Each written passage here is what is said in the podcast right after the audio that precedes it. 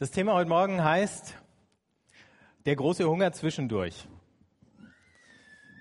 Wir alle kennen ja den kleinen Hunger zwischendurch und wir wissen, was es für Mittel dagegen gibt. Irgendein Schokoriegel, aber ich weiß nicht mehr, welcher es war. Ach, Müller Milchreis. Ehrlich? Okay.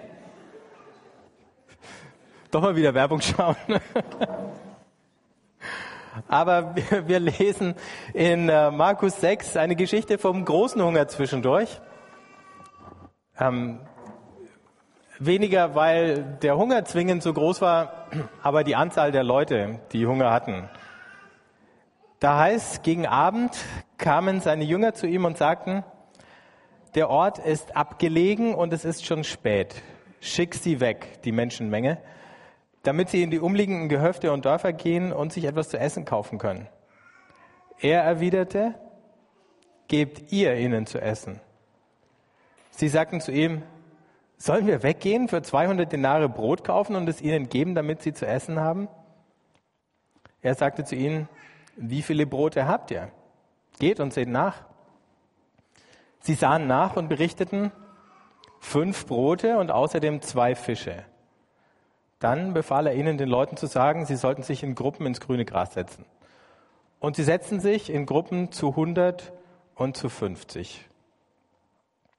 Darauf nahm er die fünf Brote und die zwei Fische, blickte zum Himmel auf, sprach den Lobpreis, brach die Brote und gab sie den Jüngern, damit sie sie an die Leute austeilten. Auch die zwei Fische ließ er unter allen verteilen. Und sie aßen und wurden satt.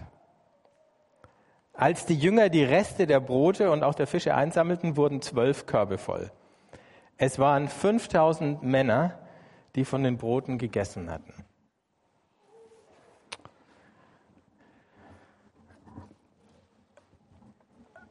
Wir haben uns ja in den zurückliegenden Wochen schon ab und zu mal mit diesem Thema äh, Armut und auch Hunger beschäftigt. Und hier sehen wir so eine Situation, wenn nicht von äh, generellem Hunger, dann von vorübergehendem Hunger. Also Jesus, der sich eigentlich zurückziehen wollte mit seinen Jüngern, wird von einer Menschenmenge da aufgespürt, entdeckt und die hören ihm dann da den ganzen Tag zu. Offensichtlich hat es eben auch Spaß gemacht, den ganzen Tag mit ihnen zu reden, weil er vergisst, wie spät es geworden ist. Zumindest hatten seine Jünger den Eindruck, er vergisst. Und dann so auf den letzten Drücker sagen sie, jetzt ist aber mal wieder gut, weil die armen Leute kriegen ja sonst nichts zu essen. Also Jesus wusste noch nicht, dass man halt höchstens eine halbe Stunde predigen darf oder in manchen Gemeinden auch eine Viertelstunde. Ähm, aber wahrscheinlich hat er nicht nur gepredigt, sondern wahrscheinlich haben seine Jünger zwischendurch Theater gespielt, gesungen und alle möglichen äh, Entertainment-Programme eingestreut, damit es nicht so langweilig wird, wenn er redet. Okay, es waren 5000 Leute da und die hatten langsam Hunger. Die hatten sich auch nicht darauf eingestellt, so lange da zu bleiben. Oder zumindest hat man den Eindruck, die haben sich auch keinen Kopf gemacht, die sind einfach diesem Jesus nachgelaufen. Man stellt sich ja fast so vor wie dem Rattenfänger zu Hameln. Der geht da raus in die Wüste und äh, folgt ihm da diese Traube, also schon große Traube von Menschen. Ähm, dann langsam wird's Nacht und nachdem die Straßenbeleuchtung in Galiläa an dem Abend äh, nicht intakt war, war es dann auch ein bisschen schwierig, sich nach Sonnenuntergang zu orientieren und wieder heimzufinden. Das heißt, wenn die Leute nicht an Ort und Stelle übernachten sollten, dann war es jetzt dann langsam Zeit zu gehen. Wie weit das ins nächste Dorf war und ob alle 5000 Leute in dem nächsten Dorf untergekommen wären, schwierig zu sagen, aber sie müssen ja irgendwo aus der Gegend gewesen sein, wenn sie so spontan zusammengelaufen sind. Und die, die von weiter her waren, haben es dann halt vielleicht ins nächste Dorf schaffen müssen. Also, aber es war klar, man hatte ja auch irgendwie keinen, keinen Imbisswagen mitgenommen und auch nicht vorher dran gedacht, irgendwie einen, eine Gulaschkanone zu bestellen ähm, für dieses spontane Open-Air-Festival, das es da gegeben hat. Also saßen sie da, ja. Oh, und die Jünger, die hatten ja, ich weiß nicht, es geht wahrscheinlich vielen von uns so, die hatten, glaube ich, ab und zu Zweifel, ob Jesus so richtig in dieser Wirklichkeit lebt, ja. Deswegen mussten sie ihn ab und zu daran erinnern, wie die Sachen funktionieren. sagen, so wie du denkst, geht es nicht. Und ich glaube, das ist eine Parallele, wenn wir lesen ja auch gern diese schönen Geschichten von Jesus und die blumigen Bilder, in denen er redet und so und denken, ja, ja. Ähm, und wenn es dann um die praktischen Dinge geht, dann denken wir, also erstens natürlich lang her und zweitens von solchen Themen hat er einfach keine Ahnung äh, gehabt. Ja. Irgendwie so unausgesprochen, glaube ich, denken wir das manchmal. Und dazu mehr in guter Gesellschaft, und das haben die Jünger damals auch gedacht. Also die klopfen dann langsam an und sagen, guck mal, Zeit jetzt, äh, schicken wir sie heim, die Mittel sind knapp. Und das ist schon vorsichtig gesagt. Sie waren in der Situation, wo sie mit dieser Menschenmenge objektiv tatsächlich überfordert waren. Ja, Jesus war scheinbar der Einzige, dem das nicht so klar war, aber wahrscheinlich, weil er es gibt ja so ein Runners High, aber wahrscheinlich gibt es, also wo ein Langstreckenläufer irgendwann zu dem Punkt kommt, wo er so eine Euphorie erlebt, dass er das Gefühl hat, er könnte jetzt ewig weiterlaufen. Ne? Wahrscheinlich hat Jesus ein Preacher's High gehabt. Der war an so einem Punkt, wo er ewig hätte weiter predigen können und die Leute hatten so ein Listeners High. Also ich könnte ihm ewig zuhören. Ähm, aber es gab eben diese Streckenposten da, wie es es bei so einem Langstreckenlauf auch gibt, die sagen, jetzt ist uns der Isodrink ausgegangen, jetzt müssen wir es machen. Und die Bananen sind auch schon weg. Ähm, Nochmal zurück zu den, den letzten paar Gottesdiensten, wo wir an diesem Thema Armut dran waren. Eine Sache, die wir dann feststellen, wenn wir nachdenken, und es ist völlig egal, ob wir über Armut hier bei uns oder Armut global reden, ist, dass wir auch sofort in so einer Situation sind, wo wir das Gefühl haben, äh, es ist zu groß, es ist zu schwierig, es ist zu komplex, das Thema. Was können wir eigentlich schon machen? Und die Lösung, die wir dann favorisieren, ist zu sagen, na, irgendjemand muss sich drum kümmern, Hauptsache nicht wir, weil wir können es ja auch gar nicht. Und so ähnlich war es dann ja auch. Dann haben die Jünger gesagt, Jesus, komm, du schickst sie jetzt nach Hause. Also sie haben versucht, den pragmatischen Ansatz zu gehen.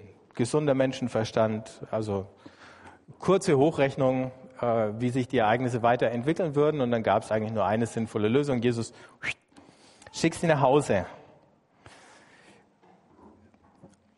Aber in all dem haben sie natürlich auch erwartet, dass Jesus sich in ihrem Sinn natürlich um dieses Problem kümmert und äh, das löst. Und diesen vernünftigen Vorschlag lehnt Jesus ab und äh, reagiert mit einer schockierenden Anweisung drauf, nämlich, wieso gebt ihr ihnen doch was zu essen? Da endgültig stellt sich die Frage, wie realistisch ist der Mann? Also kriegt er ein bisschen Nachhilfe in Realismus, weil sie dann Kostenrechnungen anstellen, sagen, guck mal, 200 Denare wird es wahrscheinlich kosten. Es ist nicht mal gesagt, ob sie die gehabt hätten oder so. Ne? Sollen wir jetzt gehen und für 200 Denare einkaufen? Wo war der nächste Aldi? Und hätte er genügend gehabt in seinen Regalen? Und ja, genau, wäre die EC-Karte äh, gedeckt gewesen oder so wird es bei uns ausschauen. Und dann kommt eben dieser Vorschlag, gebt ihr ihnen zu essen. Auch das ist eine Sache, da sind wir gut drin im Rechnen. Das haben wir gelernt. Ist auch gut, dass wir es können. Ab und zu zahlt sich das aus, wenn man rechnen kann. Aber in dieser Situation war es irgendwo nicht der, Entschei der entscheidende Punkt, rechnen zu können. Also Jesus sagt, oder lehnt diesen realistischen, pragmatischen Ansatz ab und sagt, okay, nee, das ist nicht das Thema. Das Interessante ist, es ging ja jetzt hier nicht um Verhungern oder am Leben bleiben, ne? sondern das waren Leute, die hätten halt eine Nacht mit knurrendem Magen verbracht und sich dann am nächsten Morgen mit genauso knurrendem Magen dann irgendwo hingetrollt, wo sie dann was zu essen bekommen hätten und dann wären sie nach Hause gegangen und hätten immer noch eine Erinnerung an dieses tolle Open Air Festival mitgenommen. Ähm, vielleicht wäre die ein bisschen getrübt gewesen, eben durch den knurrenden Magen. Aber ich weiß gar nicht, ob es Jesus auch nur darum gegangen ist. Ähm ich glaube, diese Geschichte ist vielmehr eine Lektion gewesen für die Jünger, als für die Leute, die was zu essen bekommen haben. Ich bin mir nicht mal sicher, so wie sich diese Geschichte liest, dass diese 5000 Leute überhaupt kapiert hatten, was passiert ist, als sie gegangen sind. Wer es sicher kapiert hatte, waren die Jünger. So, also gut, Jesus hat die Möglichkeit, wir beenden die Veranstaltung, wir schicken die Leute nach Hause, abgelehnt. Die andere Möglichkeit wäre ja die gewesen, zu sagen, naja gut, an so einem Tag kann man auch mal fasten. Ne? Der Mensch lebt nicht vom Brot allein, hat Jesus auch mal gesagt. Interessanterweise stand er ja genau in dieser Situation, ich weiß nicht wie lange vorher, äh, in dieser Versuchung in der Wüste, wo der Teufel sagt, komm, du hast Hunger, mach mal aus den Steinen Brot. Und Jesus sagt in dem Moment, nö. Und sagt dann, der Mensch lebt nicht vom Brot allein. Also es wäre doch wirklich nahegelegen, jetzt äh, sozusagen auch diesen Hunger zu vergeistlichen und zu sagen, der eigentliche Hunger dieser Menschen ist kein materieller Hunger. Der eigentliche Hunger dieser Menschen ist nicht nach Brot und Nahrungsmitteln oder so. Der eigentliche Hunger ist der Hunger nach Gott und um diesen Hunger haben wir uns ja heute schon den ganzen Tag gekümmert oder so. Und dann könnte man noch ein bisschen zu den moralischen raushängen lassen und sagen, und wirklich geistliche Menschen, die werden jetzt an diesem, am Ende dieses Tages so erfüllt und so glücklich, dass sie gar keinen natürlichen Hunger mehr verspüren würden und so. Und wir sind ja richtig gut da drin, solche Geschichten so zu vergeistlichen, dass wir sagen, es geht ja gar nicht um um Hunger in diesem vordergründigen Sinn. Es geht ja um höhere Dinge oder so. Aber ich fürchte, das gibt die Geschichte nicht her. Das ist genau das, was Jesus nicht macht. Sondern sagt, na klar brauchen die was zu essen. Und ihr gebt es ihnen jetzt. Brot und diese Rolle, die Jesus ja angenommen hat, auf eine ganz eigenwillige Art und Weise, nämlich der Messias, das war von Anfang an miteinander verbunden. Ich komme am Ende auch nochmal äh, drauf zurück. Äh, diese Versuchung des Teufels da in der Wüste zu sagen, mach, mach Brot aus den Steinen, die ging ja auch in die Richtung, dass wir ja auch alle wissen aus der Geschichte, wenn irgendwo ein notleidendes Volk ist, wenn äh, irgendeine Bevölkerungsschicht verarmt, dann kommen irgendwelche Verführer und Rattenfänger her und geben den Leuten was zu essen. Und weil sie ihnen was zu essen gegeben haben, können sie ihnen so gut wie alles erzählen.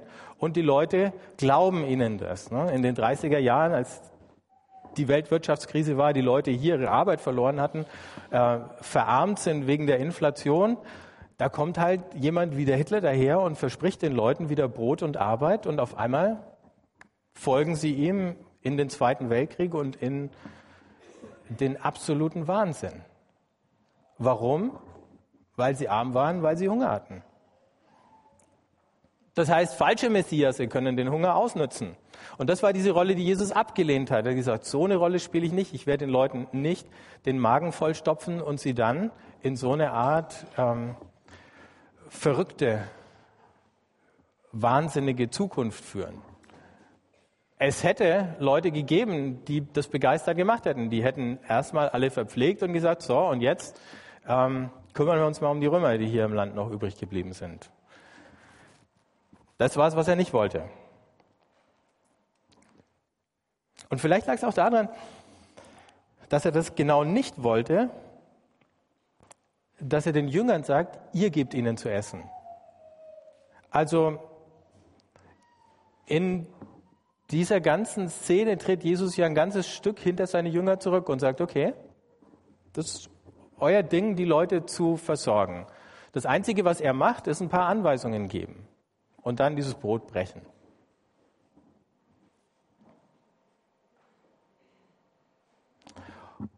Und er nimmt auch keine Steine und macht Brot draus, wobei jetzt von der Situation her wäre es ja irgendwie kein großer Unterschied gewesen, aus so ein paar wenigen Broten viele zu machen und dann kannst du auch gleich Steine nehmen, denkt man sich. Ne? Oder du könntest gleich vom Himmel regnen lassen oder, oder so. Es ist alles irgendwie unerklärlich, merkwürdig, verrückt, mysteriös.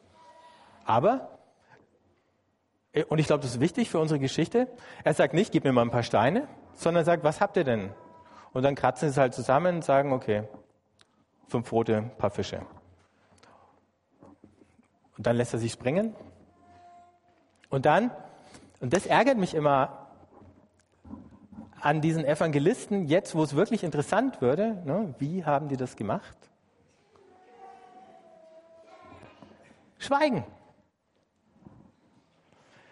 Äh, und du denkst, hm, also wo,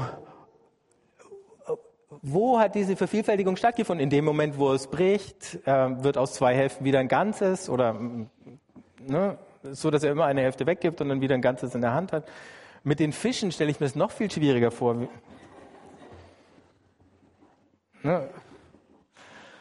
Und, aber du scheiterst. Jeder Versuch, sich das auszumalen, läuft ins Leere. Und man kann ja fast, man muss ja fast vermuten, das war Absicht. Das war dem Markus, der das aufgeschrieben hat, von den Leuten gehört hat, die er interviewt hat und befragt hat.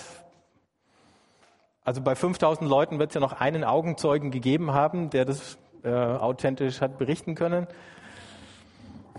Keiner wusste das mehr hinterher. Keiner hat es mehr sagen können. Keiner hat so genau hingeschaut gehabt oder irgendwas. Aber es war, also was wir erfahren ist, es hat gereicht und es war, so war sogar noch eine Menge übrig. Aber was die Voraussetzung dafür war, war, dass die Jünger erstmal in ihren Taschen kramen, alles auspacken und auf den Tisch legen, was es gibt und bereit sind, das zu verteilen. Das wäre ist auch im Anbetracht der Masse völlig absurd. Da denkst du, also gut, ein paar, die zwölf Leute wären gerade noch 13 mit Jesus, wären gerade noch davon satt gewesen, obwohl musste Jesus essen.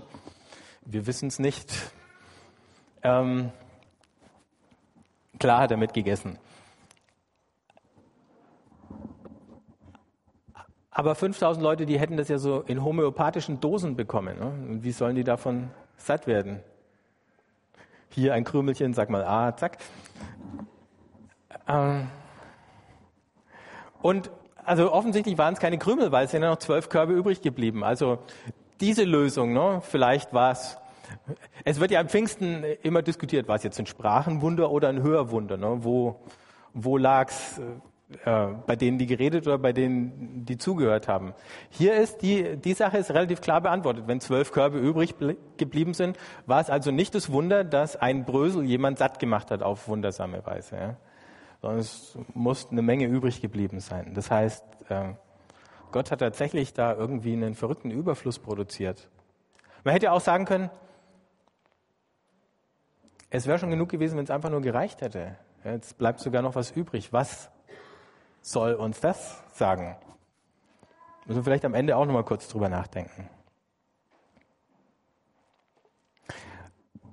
Äh, gehen wir nochmal zurück zur Mathematik. Also jeder von uns lernt in der Grundschule, dass wenn man eine Zahl teilt, es sei denn, man teilt sie durch einen Bruch, aber das gibt es noch nicht in der Grundschule, also bleiben wir bei der Grundschule. Wenn man eine Zahl teilt durch irgendeinen Faktor x, dann wird sie kleiner. Ne? Wenn man sie multipliziert, dann wird es mehr. Was wir hier lesen ist, wie Teilen und Multiplizieren praktisch so ineinander verschränkt sind, dass in dem Moment, wo du teilst, du eigentlich am Ende multipliziert hast. Also Gott hat irgendwie eine Arithmetik, die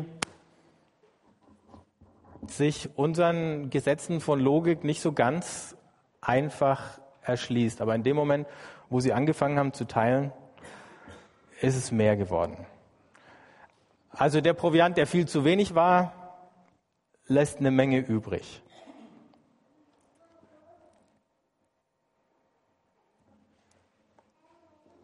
Wie gesagt, niemand erklärt uns die Details, niemand erklärt uns, wie sich die Jünger gefühlt haben. Auch da kann man jetzt trefflich drüber spekulieren, aber auch das war eigentlich sozusagen wurscht.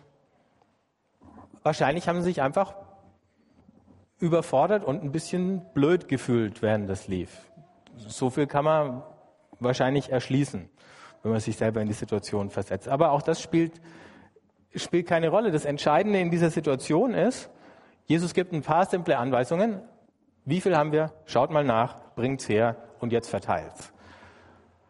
Und es gibt nochmal eine Geschichte in der Bibel, die ganz ähnlich ist, nämlich die von der Hochzeit zu Kana. Da ist der Wein ausgegangen. Und was sagt die Maria dann den Leuten, die da an der Hochzeit ausschenken? Macht einfach mal, was er euch sagt. Und plötzlich ist Wein im Überfluss da. Beides Mal ist es eine wundersame Vermehrung. Beides Mal ist es mehr als nötig gewesen wäre. Beides Mal wird nicht erklärt, wie es passiert ist. Und beides Mal ist die Lektion, die wir daraus mitnehmen können, einfach die, wenn wir einfach gehorchen, in dieser Situation, ohne auch die Chance zu haben zu verstehen, dann passieren erstaunliche Dinge und die andere ist, Gott ist offensichtlich viel reicher und seine Möglichkeiten sind viel größer als wir uns in unserem Denken, was sich eher am Mangel als am Überfluss orientiert, selbst für Leute, die im Wohlstand leben. Ähm, seine Möglichkeiten sind unerschöpflich.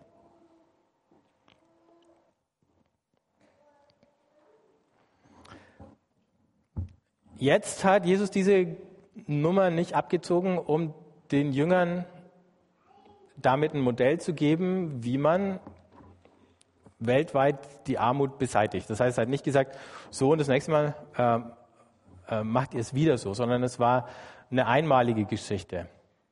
Ha, sagen jetzt die Schriftgelehrten, zweimal war es, weil es kommt ja noch die Speisung von den 4000. Das stimmt, aber also dann war es halt zweimal. Und dann war Schluss. Worum es hier geht, ist, dass Jesus mit dieser Vermehrung von dem Brot ein Zeichen setzt. Und dieses Zeichen deutet weiter. Aus diesem Zeichen können wir sehen, worum es Jesus gegangen ist.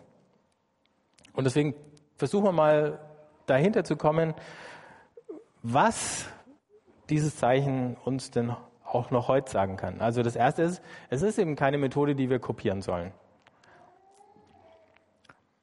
Die zweite Sache ist, das kommt jetzt gar nicht so raus, wenn man äh, die Version da im, im Deutschen liest. Ähm, hier am Anfang heißt, der Ort ist abgelegen, wenn die Jünger sich an Jesus wenden. Aber es steht im Griechischen ein Wort, das Wüste bedeutet. Also es muss jetzt nicht faktisch Wüste bedeuten, sondern halt vielleicht Einöde oder so. Aber wenn man das dann in dem Zusammenhang liest, dann denkt man, Moment, hallo, es gab doch schon mal eine Geschichte mit Wüste, mit Hunger und plötzlich war genug zu essen da. Irgendjemand eine Ahnung? Ja, Israel und was war's? Das Manna. Genau. Mit dem kleinen Unterschied, das Manna war immer gerade genug und man durfte ja auch nichts davon aufheben, außer wenn es Sabbat war am nächsten Tag. Könnten wir jetzt spekulieren, ob die Tatsache, dass was übrig geblieben ist, vielleicht bedeutet, dass Jesus nicht nur sozusagen in die Fußstapfen von Mose tritt und dass er diese, diesen neuen Exodus oder diese neue Befreiung sozusagen anführt, es könnte auch bedeuten, dass er Israel vorbereitet für den Sabbat, also dieser Tag, ähm, der Gott gewidmet ist, dieser Tag der Ruhe, dieser Tag auch an dem, und das war die Erwartung für den endzeitlichen Sabbat, an dem sich all die Verheißungen erfüllen. Also wenn ihr wollt, könnt ihr das so verstehen. Und die Wahrscheinlichkeit, dass Juden im ersten Jahrhundert nach Christus es so verstanden haben, ist nicht gerade gering. Das heißt, sie haben verstanden, dass der, der gerade dieses Brot vermehrt hat, sowas ist wie ein neuer Mose. Gleichzeitig war es eben so, das Manna war ja tatsächlich mehr oder weniger vom Himmel geregnet. Ja. Damals hat Gott nicht Mose gefragt, was habt ihr noch da? Ähm, und es multipliziert, Das heißt, hier kommt jetzt noch eine andere Sache ins Spiel, wo Jesus sagt, komm, wenn ihr das zusammenbringt, was ihr habt, und wenn ihr das einsetzt, was ihr habt. Und Glauben bedeutet nicht einfach nur tatenlos dazusehen, sitzen und zu warten, dass Gott irgendwas macht, sondern mal das zu nehmen, was wir haben, auch in dem Bewusstsein, dass es vorne und hinten nicht reicht, dann kann was Großes rauskommen. Es ist sowas wie, wie soll man das sagen, eine Ökonomie des Teilens statt des Bunkerns. Wir alle kennen so dieses Hamsterdenken. Ja? Wenn irgendwas knapp wird, dann versucht jeder noch ganz schnell zu horten. Wenn wir wissen, dass die Benzinpreise steigen, dann fährt jeder noch mal schnell in die Tankstelle und äh, tankt voll. Ähm, Wenn es irgendwo auf der Welt eine Knappheit gibt, dann versucht jeder noch so viel zu kriegen, wie er kann und bei sich zu Hause im Keller einzulagern. Und manchmal produziert man erst Knappheit dadurch, dass man hamstert und bunkert. Und hier sehen wir das, das Gegenteil. Und da trifft sich's wieder mit dem Manna, wenigstens an diesem einen Tag zu vertrauen, dass das, was Gott uns gegeben hat, genug ist und es dann zu teilen und nicht zu fragen, ja, und was essen wir dann, was essen wir dann morgen? Und ich glaube, oft ist es das, was uns bremst, immer schon so weit in die Zukunft zu denken und hochzurechnen, anstatt zu sagen, das ist die wahre Herausforderung, im Glauben zu leben, Gott zu vertrauen, dass das, was ich heute bekommen habe, auch noch gut genug ist, um es mit anderen zu teilen und nicht um es festzuhalten.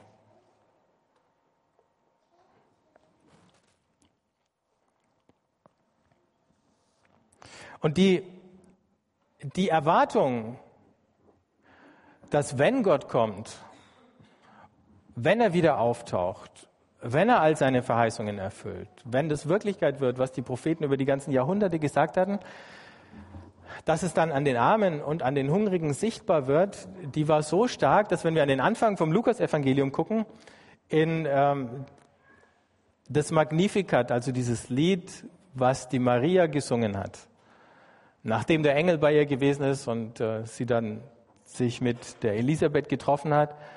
In dem Magnificat, da wird dann eigentlich eher im Advent drüber geredet, aber es gehört einfach hierher.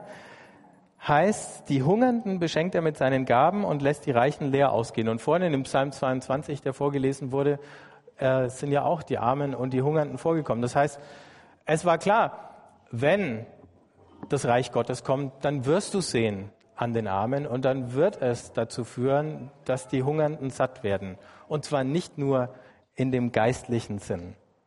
Oder vielleicht muss man sagen, dieser konkrete Sinn ist eben der geistliche. Und dann kommt vielleicht noch mehr dazu als nur der volle Bauch. Aber das war bei den Propheten ja eigentlich auch schon klar, dass es so ist.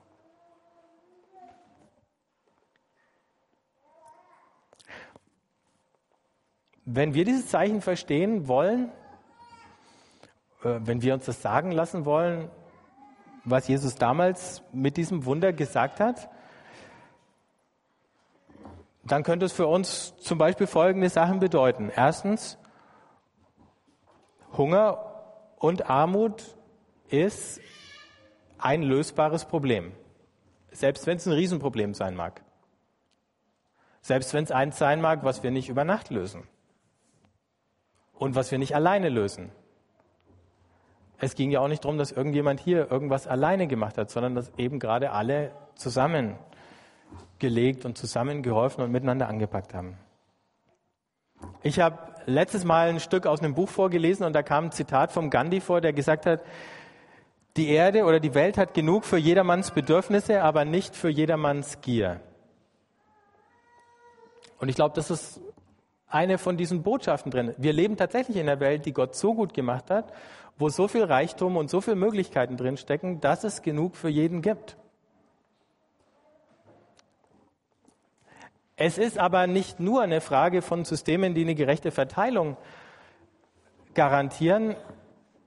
An denen arbeiten viele Leute und manchmal macht man bessere und manchmal weniger Fortschritte. Es ist eben auch eine Frage der Herzenseinstellung, nämlich dieser Bereitschaft, tatsächlich einfach gehorsam zu sein. Dieser Bereitschaft, in einer Situation, wo nicht von vornherein klar ist, dass ich auch morgen und übermorgen und so noch volle Taschen haben werde, tatsächlich was herzugeben. Für uns heißt,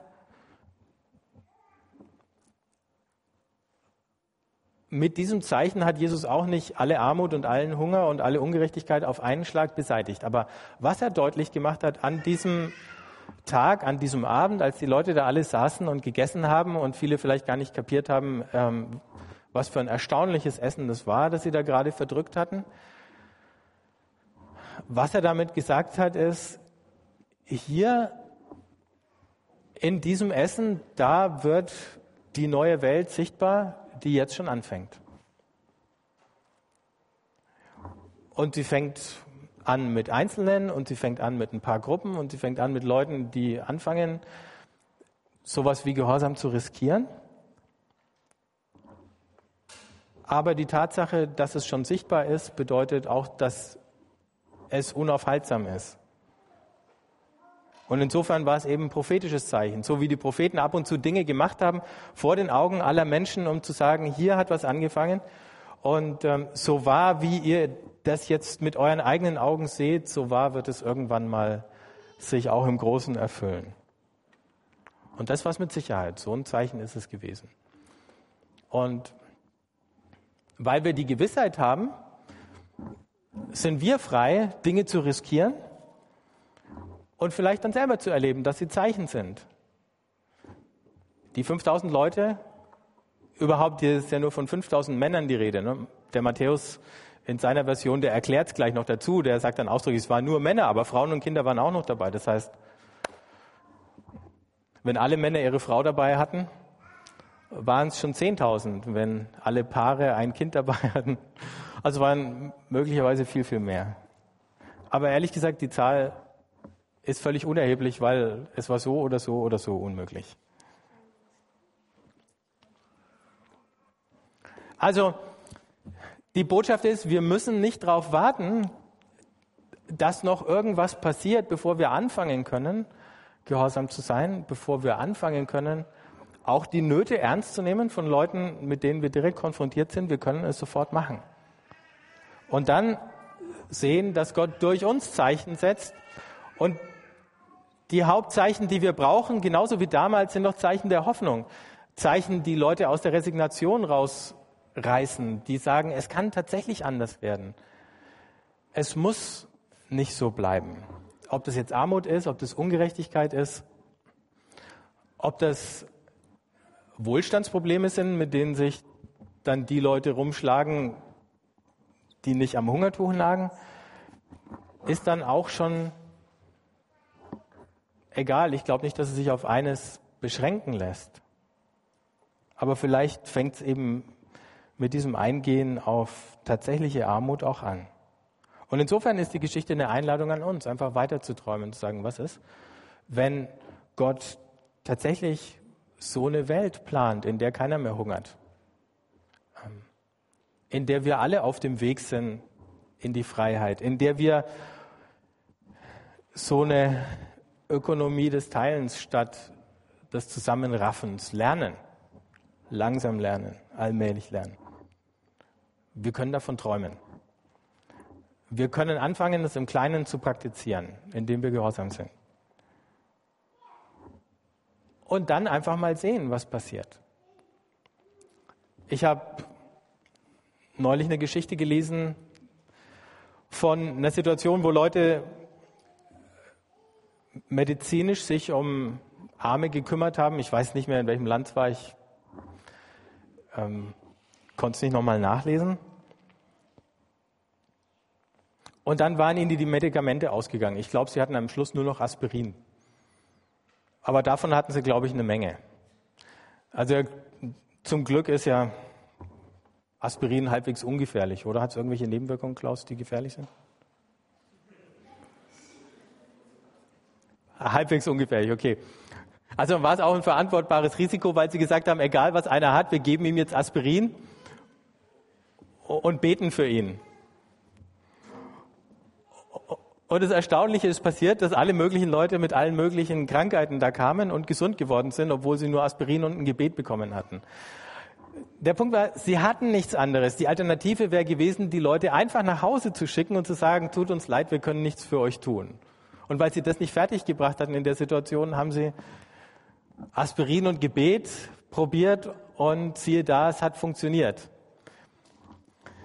Hätten sie einen vollen Medikamentenschrank gehabt, hätte vielleicht auch Aspirin und Gebet nicht funktioniert. Dann hätten sie ihnen die richtigen Mittel geben müssen. Wer weiß.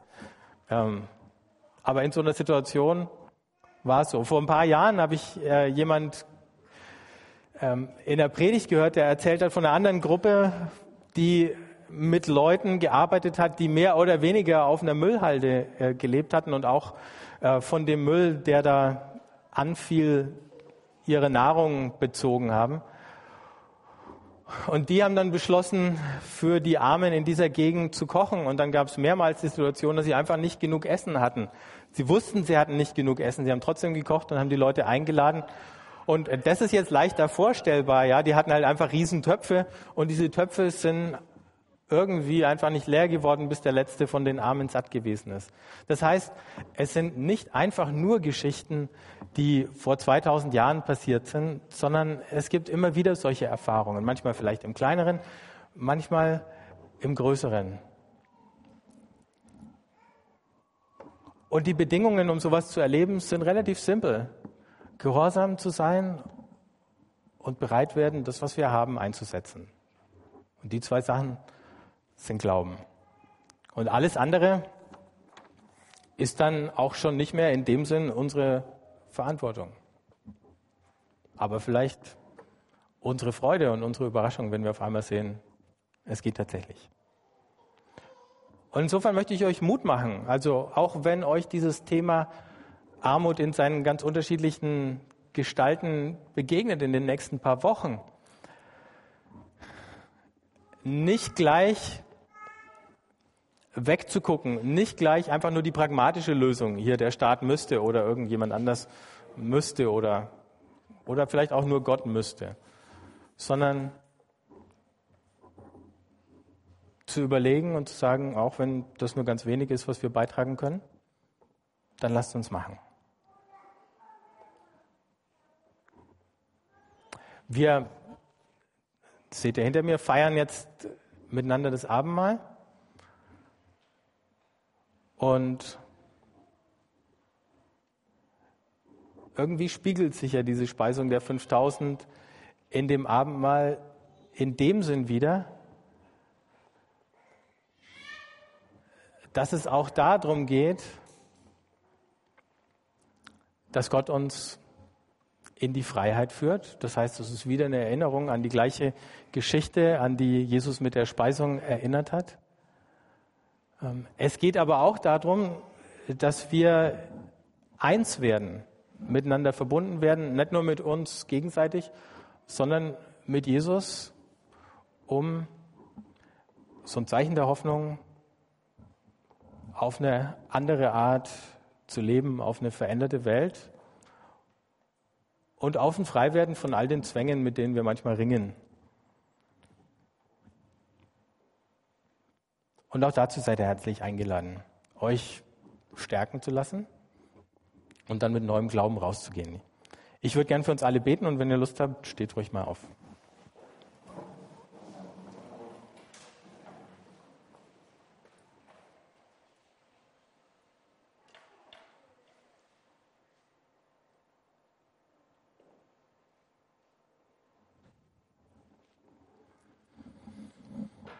Jesus, ich danke dir, dass die Dinge, die du von uns verlangst,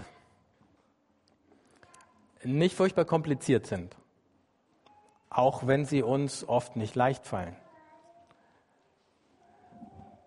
Und ich bitte dich, dass du uns neuen Mut und neuen Glauben und neue Erwartungen gibst, dass es okay ist, einfach gehorsam zu sein.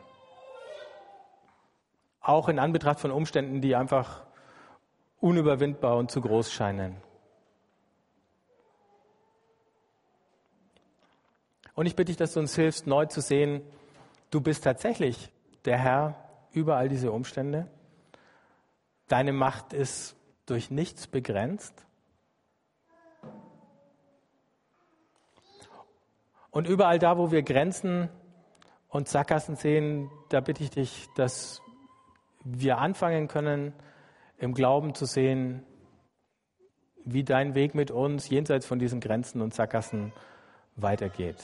Und nicht nur mit uns, sondern mit all den Menschen, mit all den schwierigen Situationen, in denen wir drinstehen und mit denen wir zu tun haben und zu tun bekommen. Ich danke dir für die Gelegenheit, das heute nochmal zu feiern, dass nicht mal der Tod eine Grenze für dich geblieben ist. Und ich bitte dich, dass es sich ganz tief eingräbt in unser Herz und in unsere Gedanken. Amen.